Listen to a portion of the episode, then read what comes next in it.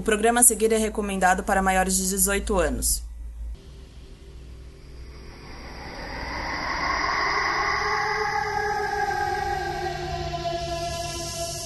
Guiados pelos espíritos de seus companheiros, os devoradores de pecado contemplam o vazio, o nada, o limbo. Em meio ao grande vazio, eles passam a ouvir as vozes, o choro, as súplicas daqueles que já partiram. Eles observam o mundo inferior. Não é o inferno, e muito menos o paraíso. É sim onde todos aqueles que não transcenderam desta existência permanecem presos. A morte, a conclusão da vida carnal, não é a destruição do espírito. Eles passam a ver o Rio Negro, as diversas passagens e labirintos que este mundo possui. Eles compreendem que havia um tempo em que as coisas poderiam ser eternas, mas o caos que reina no centro de tudo escolheu que tudo deve ter um fim. Onde a passagem um dia foi livre entre o mundo dos vivos e mortos, hoje existe uma barreira quase intransponível.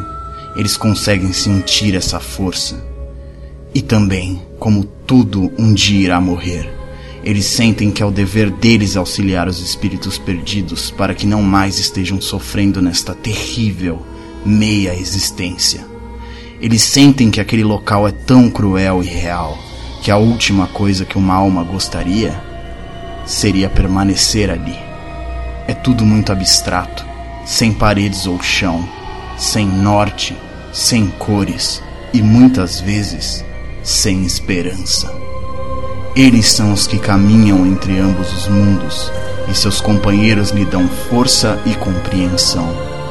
Mais do que nunca eles têm certeza do que são devoradores de pecados.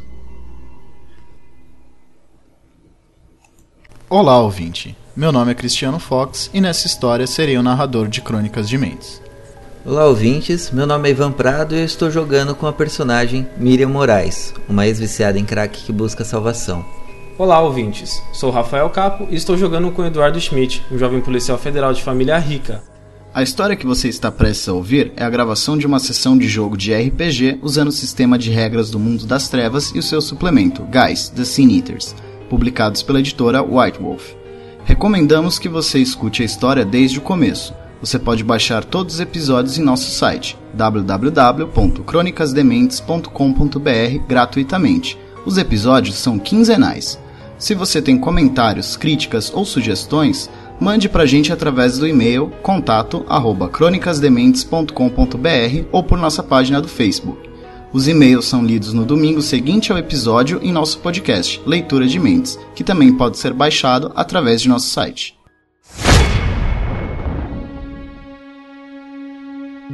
Lentamente a Miriam acorda.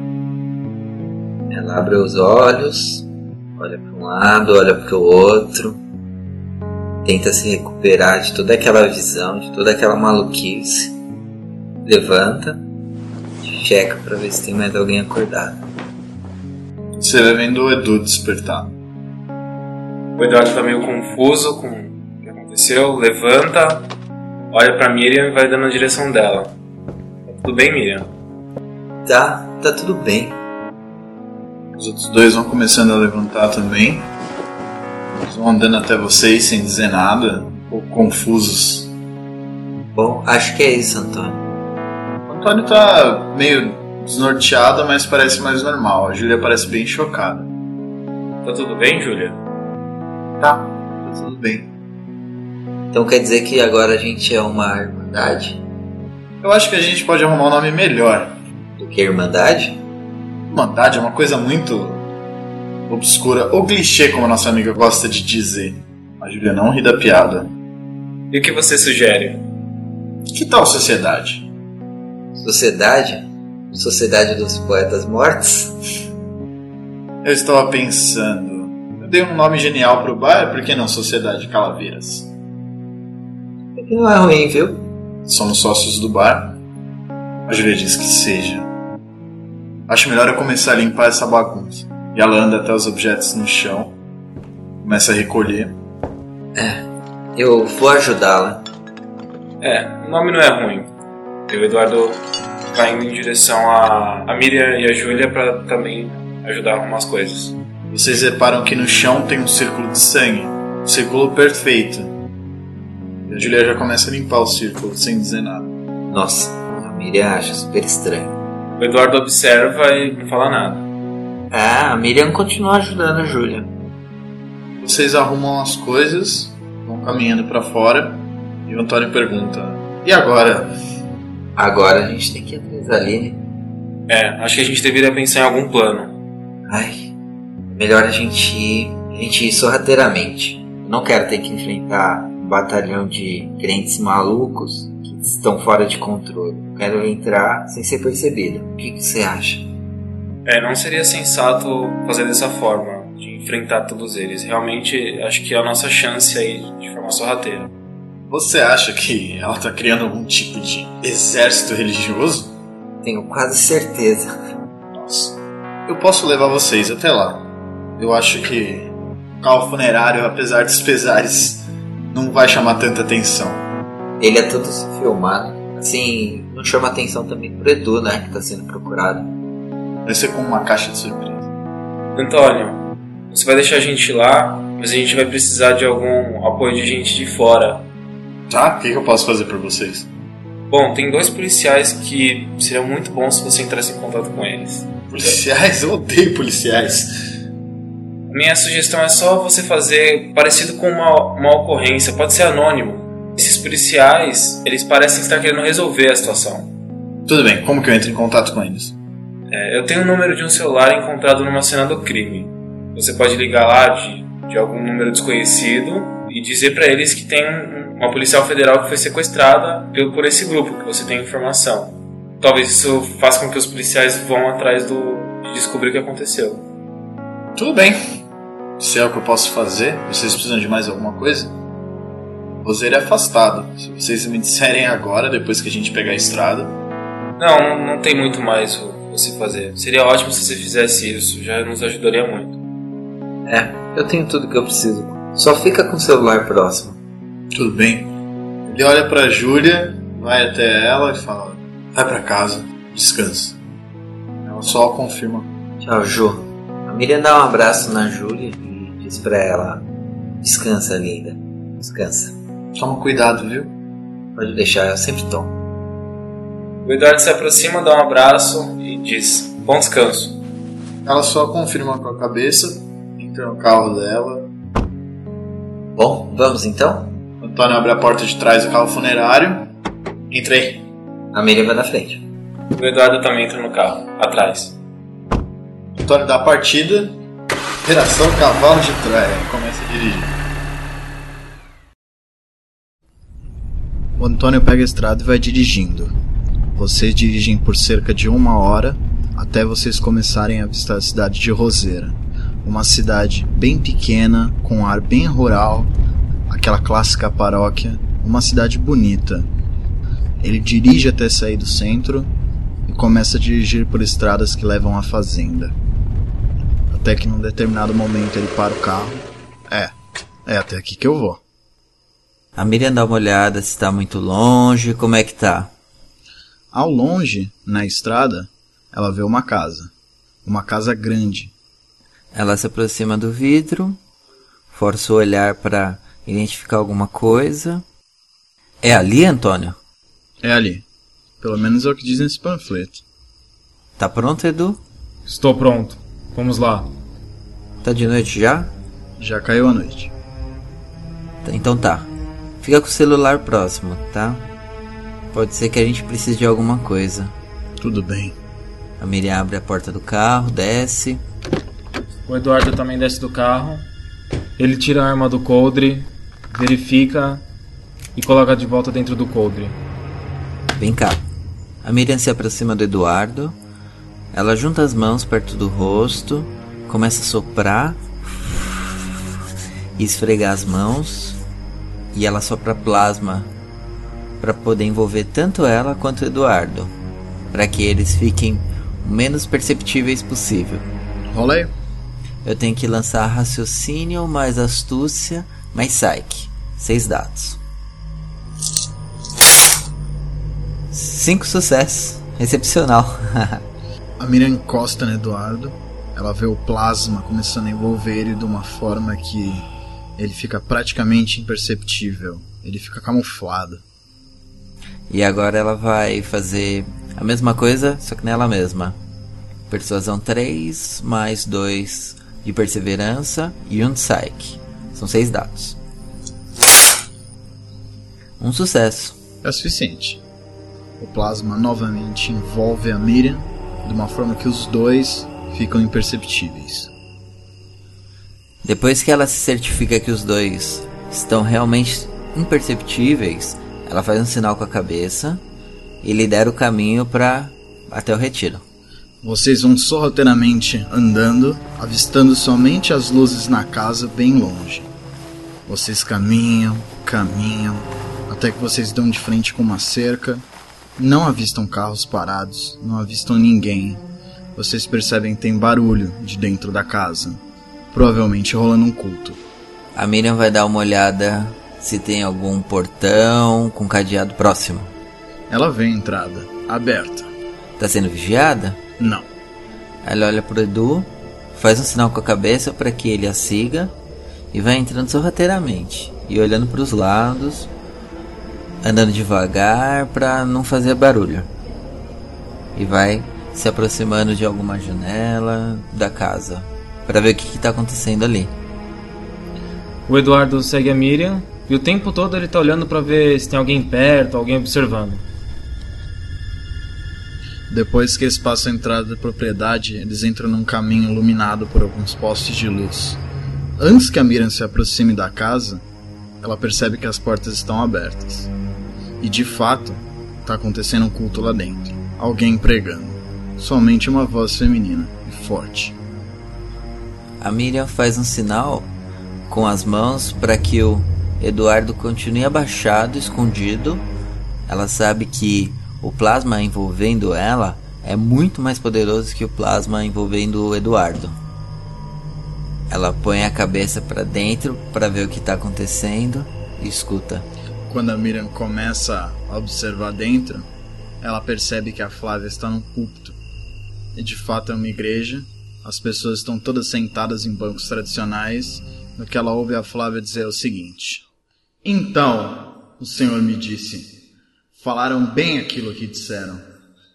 Suscitar-lhe-eis um profeta no meio de seus irmãos, semelhante a ti, cuja boca porei as minhas palavras, e ele lhes falará tudo o que eu lhe ordenar. De todo aquele que não ouvir as minhas palavras, que falar em meu nome, disso lhe pedirei contas. Porém, o profeta que presumir de falar alguma palavra em meu nome que não lhe mandei falar, ou que falar em nome de outros deuses, esse profeta será morto se disseres o teu coração, como conhecerei a palavra que o Senhor não falou? Sabe que, quando esse profeta falar em nome do Senhor e a palavra dele não se cumprir nem suceder como profetizou, essa é a palavra que o Senhor não disse. Com soberba a falou tal profeta. Não tenhas temor dele. Meus irmãos, vocês sabem muito bem, devemos tomar cuidado com falsos profetas, pessoas que vêm até nós com palavras pessoas que vêm até nós com feitiçarias, profecias. Devemos estar atentos sempre. A vigilância deve ser constante.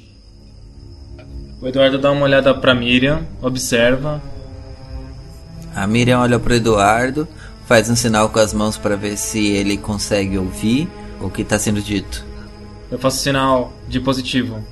Ela fica meio impressionada com aquele culto estranhíssimo mas daí ela lembra que eles têm uma pessoa para resgatar e ele pede para que o Edu siga ela.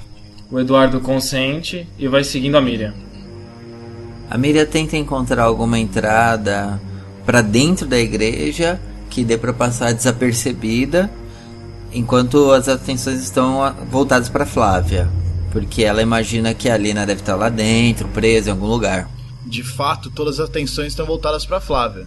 As pessoas estão de costas para vocês, exceto a própria Flávia, que está falando à multidão e obviamente não percebe vocês, pelo menos nesse momento. E o que a Bíblia diz, meus irmãos, a respeito de falsos profetas? Mateus 7, versículo 15. Vigiai-vos os falsos profetas, que se chegam a vós em pele de ovelha, mas que por dentro são lobos vorazes. Pelos seus frutos os reconhecereis. Será que se colhem uvas dos espinhos ou figos dos abrolhos? Do mesmo modo, toda árvore boa produz fruto excelente, mas toda árvore podre produz fruto imprestável. A árvore boa não pode dar fruto imprestável, nem pode a árvore podre produzir fruto excelente. Toda árvore que não produz fruto excelente é cortada e lançada no fogo. Realmente, pois pelos seus frutos reconhecereis estes homens. Nem todo o que me disser Senhor, Senhor entrará no reino dos céus, senão aquele que fizer a vontade de meu Pai que está nos céus. Muitos me dirão naquele dia: Senhor, Senhor, não profetizamos em teu nome, e não expulsamos demônios em teu nome, e não fizemos muitas obras poderosas em teu nome? Contudo, eu lhes confessarei então: nunca vos conheci. Afastai-vos de mim, vós obreiros do que é contra a lei. A Miriam tenta achar alguma entrada para mais para dentro da igreja que dê para passar sem ser notada. E igualmente o Edu. A Miriam pode entrar na igreja, se ela quiser que ela não seria notada. O problema seria o Eduardo. É isso que a Miriam quer fazer. Ela quer encontrar algum, alguma rota que o Eduardo consiga entrar, passar desapercebido e quer ir por lá. É um salão de uma igreja tradicional. Ao fundo existe uma residência maior, mas naquele momento é disposto de janelas e uma entrada principal. Tem como a gente alcançar essa residência? Não talvez cruzando o salão, mas por fora? Sim, é por fora. Vocês têm que continuar o caminho pela grama e vocês conseguem chegar até a residência sem problema nenhum. Então é isso que a gente vai fazer. A Miriam faz um sinal para que o Eduardo continue a andar seguindo ela. E ela vai saindo de perto do culto e indo em direção a essa residência. Vocês começam a ouvir mais interjeições de dentro da igreja. O culto parece em êxtase. Eles começam a cantar hinos e vocês prosseguem com os hinos ao fundo pelo caminho. Vocês chegam até um local que é de fato uma casa de fazenda, uma residência normal, grande, ampla, deve ter no mínimo uns 4 ou 5 dormitórios. Eu olho em volta, faço um sinal pro Eduardo também procurar ver se tem alguém olhando a gente. Não, não parece ter ninguém observando. Tem alguma janela que eu possa ver lá dentro? Tem janelas, estão todas fechadas. Mas isso é comum devido a mosquitos. Eu aproximo o meu ouvido para ver se eu percebo alguma movimentação lá dentro, algum barulho de alguma conversa. Você chega até a porta, põe o ouvido e começa a ouvir uma conversa bem baixa imperceptível, voz de dois homens. A fechadura é antiga ou é nova? A fechadura nova é comum. Tem alguma entrada por trás? Você teria que rodear para descobrir. É isso que eu vou fazer então. Você começa a rodear a residência. Eduardo tá indo atrás da Miriam. Vocês vão ouvindo algumas vozes conforme vocês rodeiam. As pessoas estão conversando sobre algo da igreja. Uma conversa comum, nada que chame atenção demais. Mas existem pessoas na parte de trás. Você escuta três vozes. Eu me aproximo o suficiente para ver. Você se aproxima, tem uma porta de trás no local que está aberta. As pessoas estão conversando. São três homens, todos de terno. Ternos baratos, não muito bem arrumados. Tem rostos de pessoas simples. Eles estão conversando, normalmente. Tá. A Miriam faz um sinal para que o Eduardo espere, escondido, e ela vai entrar dentro da casa. O Edu confirma com a cabeça e fica atento, vê se alguém se aproxima dele. E sempre com a distância segura caso alguém se aproxime. Antes de, de sair da visão do Edu, ela tira o celular do bolso, mostra para ele e põe o celular de volta. O Eduardo põe o celular no mudo. A Miriam vai avançando até a porta. Ela escuta a voz do geist dela dizer: Se você entrar lá, eu não vou poder ajudá-la. Então a Miriam não entra, mas ela olha lá dentro para ver se ela consegue ver alguma coisa. Ela vê um corredor com algumas portas, todas abertas. Parece uma espécie de dormitório. A Miriam volta para falar com o Edu e fala bem baixinho no ouvido dele. Existe uma proteção aqui. Uma proteção aos nossos companheiros. Se nós entrarmos, nós não conseguiremos permanecer escondidos pelo plasma. Será que a gente não pode cancelar esse feitiço de alguma forma? Ah, a gente pode testar o ocultismo? Inteligência mais ocultismo. São três dados pra mim. Nenhum sucesso. Quatro dados pra mim. Dois sucessos. O Eduardo percebe que o ritual de proteção é feito de dentro pra fora. Se tem alguma forma de derrubar esse ritual, ele tem que ser feito de dentro da casa. O som do cântico começa a ficar mais alto. Aparentemente eles estão saindo da igreja. As pessoas conversando dizem: "Ó, tá na hora, tá na hora".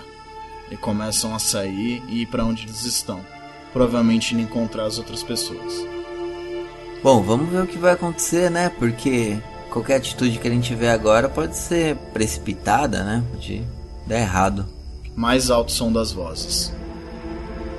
Edu, é melhor a gente ver pra onde eles estão indo, porque se a gente se enfiar dentro da casa e entrar todo esse monte de gente lá, não vai ter como a gente sair. Eu concordo.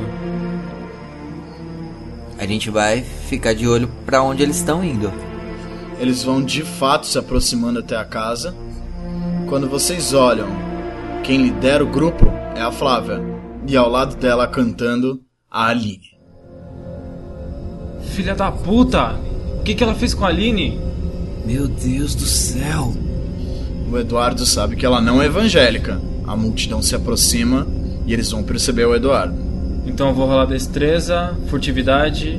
Isso, mais os cinco dados de bônus do poder da Miriam. Isso. São nove dados no total. Dois sucessos. Ele vai se esgueirando pela parede da casa para sair da visão. E ele sai da visão indo até os fundos. Mas eles continuam chegando e eventualmente eles vão chegar de volta em vocês. Então é melhor que o Eduardo saia daí. Tem algum lugar pra ele se esconder? Na casa não, porque vocês não podem entrar. Fora, se ele se afastar da luz que ilumina ao redor da casa, é provável que não o vejam. Então vou fazer isso. Vou em direção ao lugar mais escuro. E a Miriam fica escorada na parede para que ninguém toque nela enquanto estiver passando. A Miriam fica escorada na parede, o Eduardo vai saindo de lá, a procissão vai passando, eles continuam cantando e vão entrando na casa. Então quando a galera passar e entrar na casa, eu vou ver se vai ficar algum pra fora ou se vai entrar todo mundo. Entram todos, a cantoria cessa, os três que vocês encontraram que estavam na porta voltam para a porta de trás. Eu vou olhar pro Edu lá do lado de fora. Na realidade, eu vou aparecer no campo de visão dele e chamar ele para perto. O Eduardo vai em direção à Miriam. É, Edu, não vai ter jeito. A gente vai ter que entrar lá se esgueirando para ver o que que, o que que tá lá dentro. Se você quiser ficar aqui fora, eu tenho mais habilidade de me esconder, eu vou ter que fazer isso. Mas lá você não vai ter seus poderes. Eu vou fazer o seguinte. Eu vou deixar uma mensagem aqui. E aí, quando eu disparar essa mensagem, você corta a energia da casa. Porque eu tô achando que vão fazer alguma coisa com a Aline. Devem ter mexido com a cabeça dela. Sem dúvida. Ela não era evangélica. Se eles forem fazer alguma coisa, é melhor que a gente corte a energia da casa, fique tudo escuro. E daí a gente tenta salvar ela de alguma forma. Vocês começam a ouvir passos. As três pessoas estão começando a andar em direção a vocês. Não na direção de vocês, viram vocês. Na direção de vocês, passando. Vai atrás deles. E eu vou pra dentro da casa ver o que tá acontecendo. A gente tá ficando sem tempo. Esses três caras estavam lá fora, estão indo até a igreja agora. Então eu vou seguindo eles, sorrateiramente. Você vai numa distância segura, seguindo eles, até que eles entram dentro da igreja. Tá tudo aceso ainda, Só tem os três? só tem os três. Eu consigo ouvir o que eles estão falando? Eles estão comentando a pregação da Flávia de hoje. Um vira pro outro e diz: É, Realmente a gente tem que tomar cuidado. A gente nunca sabe quem aparece por aí. Vou ficar observando eles. Eles parecem mexer no púlpito, mexer na estrutura, provavelmente organizando alguma coisa. Eu vou continuar observando só. A Miriam vai se dirigindo à casa e antes de entrar ela já deixa uma mensagem preparada para mandar pro Edu dizendo: "Vem pra cá, vem me ajudar". Mas ela não manda ainda. Daí ela dá uma olhada pra dentro da casa, vê mais ou menos o que tá acontecendo lá dentro, quantas pessoas tem, e se existe a possibilidade dela entrar sem ser notada, mesmo sem us- usar o poder dela. Onde ela consegue ver, ela vê que tem um corredor com alguns quartos. Ela ouve vozes, mas as pessoas não estão reunidas todas em um só lugar. Ou seja, não tem como ela saber quantas pessoas tem lá exatamente. Mas quantas pessoas tinham no culto? Cerca de umas 20, 30 pessoas. Nossa, deve estar tudo lá dentro. Sim, provavelmente. A Miriam vai escalar pro segundo andar. Vamos rolar isso aí então.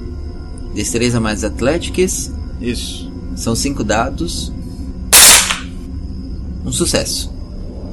A Miriam vai contornando a casa até ela achar um local que seria mais seguro para ela conseguir escalar até o segundo andar.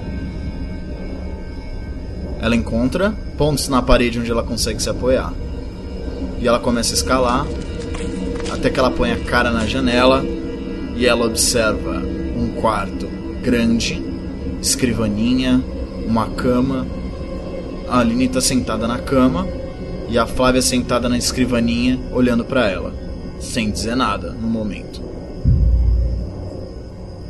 Ela ainda sente a presença do geist dela? Sim. A Miriam continua observando, tentando entender o que está acontecendo. A Flávia parece estar escrevendo alguma coisa num papel, quieta. E a Aline está sentada com um olhar vazio. A Miriam acha a Flávia muito estranha. E ela vai tentar procurar alguma coisa na Flávia que possa indicar que ela tenha relação com algum ser sobrenatural ou algo do tipo. Você pode usar seu Boneyard para tentar identificar. Ah, ótimo. Então eu vou fazer isso. É, raciocínio mais persuasão mais psyche. Sete dados. Três sucessos. Conforme o plasma vai fluindo pela Miriam, ele começa a se arrastar até a janela onde ele para bruscamente e se dissolve. A Flávia levanta da escrivaninha, começa a caminhar em direção à janela, aonde a Miriam tá. Ela chega até a janela, a janela tá com vidro fechado, mas a parte de madeira aberta. Ela abre o vidro da janela. Boa noite, Miriam. Não vai entrar? A Miriam olha pra Flávia. Puxa a Flávia pra fora com tudo. E assim, é uma questão de vida ou morte. Então, ela reúne todas as forças que ela tem naquele agarrão. E por isso eu vou usar força de vontade. Que daí me deixa com cinco dados. Não, porque você só vai ter os da força de vontade. Você tem menos 3 já. Ah, ela tem três de defesa? Tem. Ah, então tá. Então só dois dados. A Miriam tenta puxar a Flávia, ela é mais rápida e recolhe o braço. E a Miriam precisa tomar cuidado para se equilibrar. Destreza mais Athletics, cinco dados. Só um sucesso. A Miriam consegue se segurar, a Flávia fica fora do alcance dela, olha para ela e diz: O que você acha que você tá fazendo? A Miriam só aperta o botão do send para enviar a mensagem do celular pro Edu e vira pra Flávia e fala: Devolve a Aline, você não precisa dela. A Flávia olha pra Aline, olha pra Miriam de novo. Se ela quiser ir, ela pode ir. Aline, vem cá. A Aline ouve, estranha, vai andando até a janela, olha pra cara da Miriam. Oi? Vem cá, Aline, a gente precisa conversar. Se ela fizer qualquer movimento brusco, a Flávia diz: estoura os miolos dela. A Aline puxa a arma e aponta pra cara da Miriam, sem responder nada. Entra, a Flávia diz. Entra! A Miriam se joga lá de cima e vai tentar rolar na hora que ela cair. No que a Miriam tenta se jogar pra trás, a Aline dispara. 3 de dano letal, acerta no ombro da Miriam. Fica chapada no chão. Ai! Ah! Ela olha pra cima e vê que a Aline tá apontando a arma pra ela. Não se mexe! Ela começa a ouvir som de pessoas assustadas com o barulho do tiro. A Miriam não vai se mexer e vai ficar esperando o Edu chegar. O Eduardo tá observando as pessoas. Elas estão terminando de desmontar a estrutura do púlpito. Ele sente o toque de mensagem no celular dele. É a mensagem da Miriam, avisando que ela precisa de ajuda. No mesmo instante, o Eduardo vira e vai em direção à Miriam. Quando ele começa a ir em direção à casa, ele ouve um barulho de tiro. Acelera o passo. Ele acelera o passo, ele vai começando a ver mais luzes se acenderem na casa.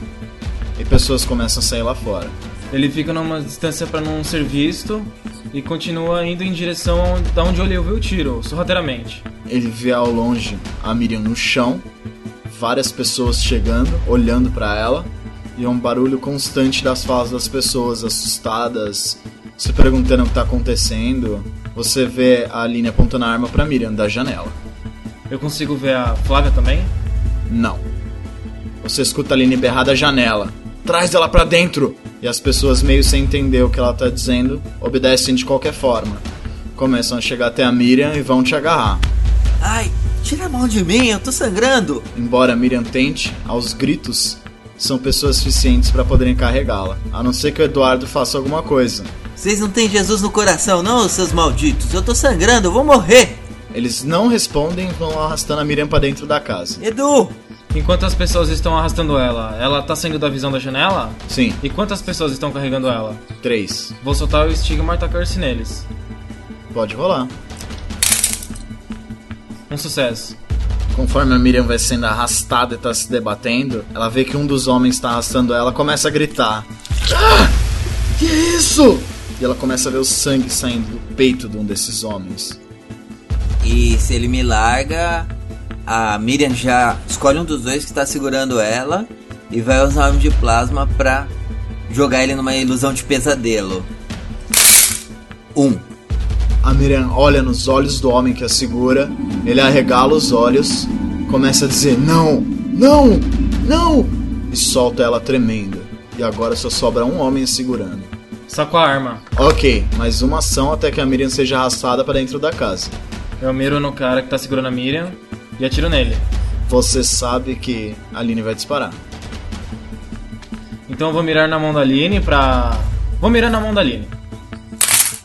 Quatro sucessos. Mais um você vai conseguir desarmar ela sem causar dano nela. Ele atira e acerta certeiramente na mão da Aline, ela grita e solta a arma.